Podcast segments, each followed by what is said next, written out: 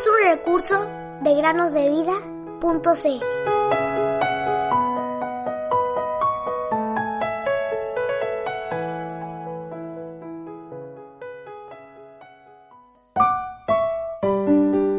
Pero tú libraste mi vida del hoyo, de la destrucción, pues has echado tras tus espadas todos mis pecados. Isaías 38, 17. Muy buenos días, queridos niños, bienvenidos un día más a meditar con nosotros. Dios no quería que su pueblo Israel tuviera un rey porque él quería ser su rey. Lamentablemente, los israelitas insistieron tanto en que querían tener un rey como las otras naciones que Dios, con tristeza, les permitió que tuvieran lo que querían. Dios les dijo al profeta Samuel que él quería a un hombre llamado Saúl como rey de Israel. Samuel entonces fue en busca de Saúl y derramó aceite en su cabeza para ungirlo como el nuevo rey. Luego, Samuel le dio instrucciones a Saúl con respecto a todo lo que debía hacer aquel día y lo que iba a suceder. Entonces llegó el momento de contarle a todo el pueblo esta noticia. Ellos ahora tenían un nuevo rey por lo que Samuel llamó a todo el pueblo para que se congregara en un mismo lugar, en Mizpa. Pero ¿dónde estaba Saúl, el nuevo rey? Saúl no aparecía. No podían encontrarlo. Leemos en la palabra que Samuel hizo que se acercaran todas las tribus de Israel y fue escogida por sorteo la tribu de Benjamín. Entonces hizo que se acercara la tribu de Benjamín por sus familias y fue escogida la familia de Matri. Y Saúl, hijo de Cis, fue escogido.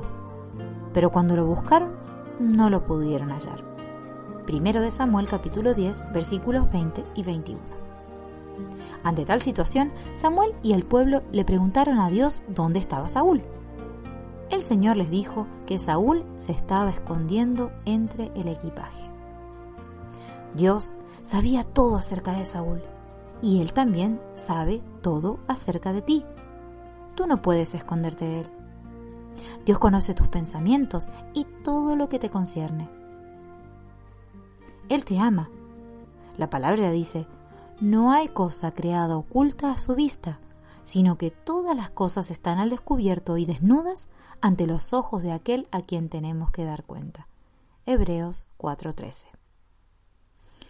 David el rey conforme al corazón de Dios y sucesor de Saúl, entendió muy bien esto y escribió, ¿A dónde me iré de tu espíritu o a dónde huiré de tu presencia? Si subo a los cielos, allí estás tú. Si en el Seol preparo mi lecho, allí tú estás. Si tomo las alas del alba y se habito en lo más remoto del mar, aún allí me guiará tu mano y me tomará tu diestra. Salmo 139, 7 al 10. Jesucristo